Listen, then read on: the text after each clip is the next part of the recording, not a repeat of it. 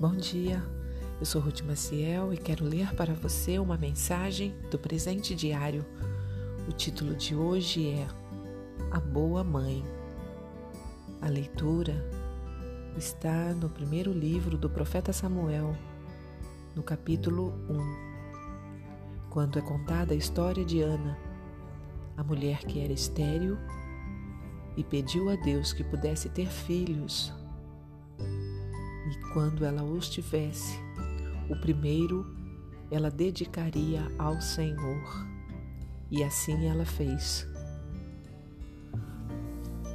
Ana disse ao marido: Depois que o menino for desmamado, eu o levarei e o apresentarei ao Senhor, e ele morará ali para sempre. A boa mãe começa com um pedido. Ela reconhece que o seu filho vem do Senhor. Antes do nascimento, Deus já tem um plano para a vida dele. Porque ele nasceu onde nasceu? Samuel foi uma dádiva de Deus, atendendo a um pedido de Ana e traduzida no significado do nome dele, ou seja, pedido ao Senhor ou ouvido por Deus. Toda boa mãe coloca a proteção, o bem-estar e a segurança do filho em primeiro lugar. Faz isso lembrando-se que o filho, na verdade, pertence ao Criador. Assim, cuidar de um filho torna-se um ato de culto ao Senhor.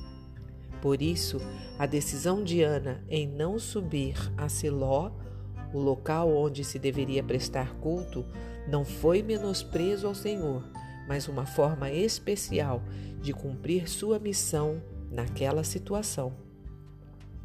Toda boa mãe se dispõe a sacrifícios pelo filho, ainda mais quando decide imitar o exemplo de Deus Pai e entregar esse filho para uma missão maior, como se deu com Jesus. Ana levou Samuel ao santuário para que lá ficasse para sempre. Ao entregá-lo ao Senhor, abriu mão de tê-lo para si. Entretanto, não foi uma perda entregá-lo, porque foi ao Senhor que o fez. Toda mãe que ora pelo filho já pratica um ato de entrega. Por mais que a mãe ame seu filho, Deus cuidará dele melhor. Teria Maria poder para ressuscitar Jesus? Não, mas Deus teve. A boa mãe deseja ver seu filho servindo ao Senhor por todos os dias que este viver.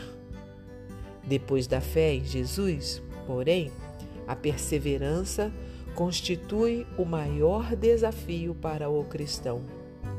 A oração e dedicação da mãe, neste sentido, são de um valor inestimável. Um pensamento para o dia? A dedicação do filho ao Senhor é o melhor presente que ele pode receber.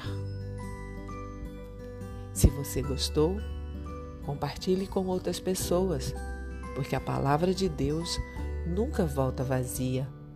Tenha um bom dia e fique na paz do Senhor.